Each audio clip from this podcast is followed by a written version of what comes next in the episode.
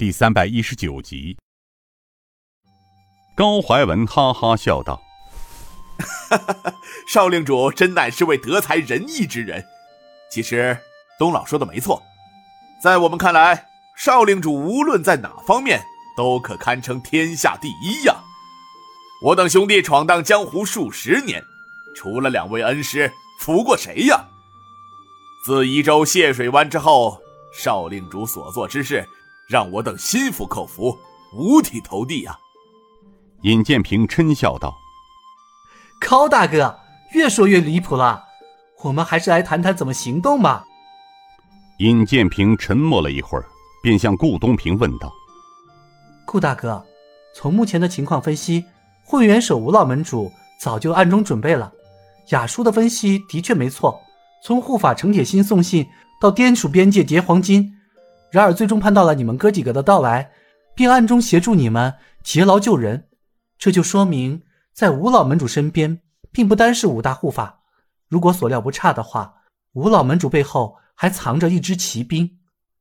当然，这支骑兵不外乎是飞虎门中的旧部组成。这就说明，他能办到劫下数十万两黄金，仅靠他身边的五大护法是做不到的。所以，我肯定的认为。他暗中的那股力量不容小视。再说，你们到了崖西，便让宋城恐慌。他知道你们救人之后，并不会离开崖西，还会给他不断制造更多的麻烦。这就是他调官兵到崖西的一个因素之一。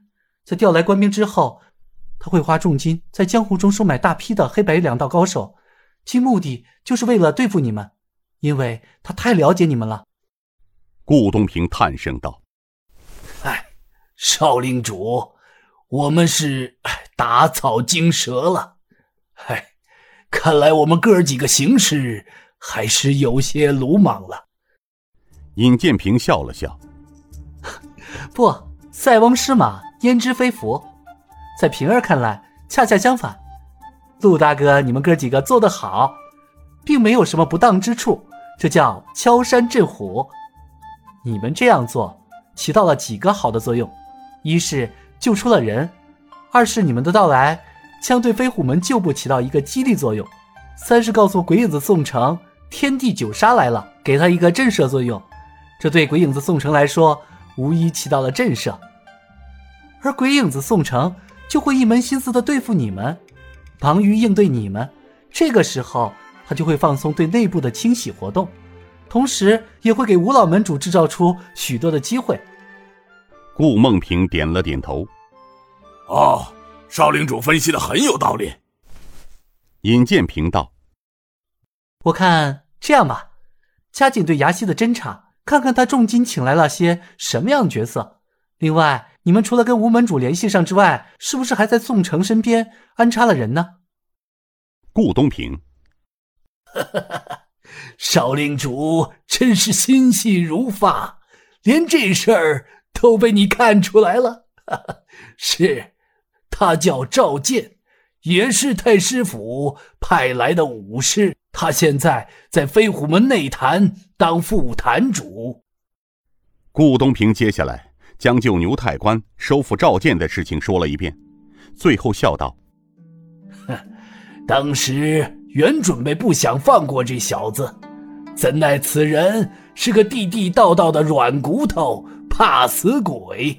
后来哥几个在他身上做了点手脚之后，把那小子放了。不过此人在我们哥几个到崖西后，确实送了几个真实情报。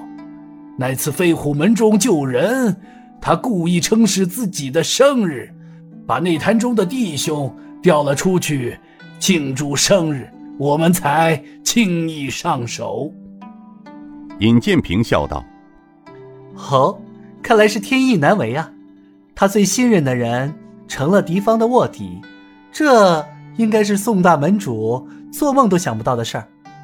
顾大哥，接下来抓紧对吴门主他们的联络，随时掌握飞虎门的动向。东叔，看来我们还得到大理府和典仓去走一趟。”东国雄道。是啊，宋城怎么请来的官兵，我们还得让他们怎么回去。解决官兵的问题，接下来我们就好办多了。尹建平点了点头。嗯。正在此时，只见铁算盘李勇匆匆走来，后面跟着八名黑衣蒙面人，每人双手捧着用黑布包裹严实的长方形物件。顾东平一愣，见是李勇带来的人，顾东平心里明白了九成，起身道：“哈哈，贤侄一路辛苦了，几位是？”李勇道：“顾二叔，他们是吴老门主派来的。”昨晚陈老传信说，今日午间老门主派人送点盘缠过来，便于急用。顾东平顿时明白了吴正坤的意图，于是他笑道：“哈哈，谢谢老门主挂怀呀。”这时，其中一个走上前道：“顾大当家的，属下等身份不便展示，多有冒犯，还请顾当家的和诸位海涵。”属下奉老主人之命，给顾老当家送来黄物八万两，另外还有老主人的一封书函，请顾当家的查收。顾东平道：“几位辛苦，请转告老门主，我等谢意，就请放在这里吧。”八人依次放好手中的物件之后，便说道：“属下还要急着赶回，就不打扰各位了。”他们说完，转身便走。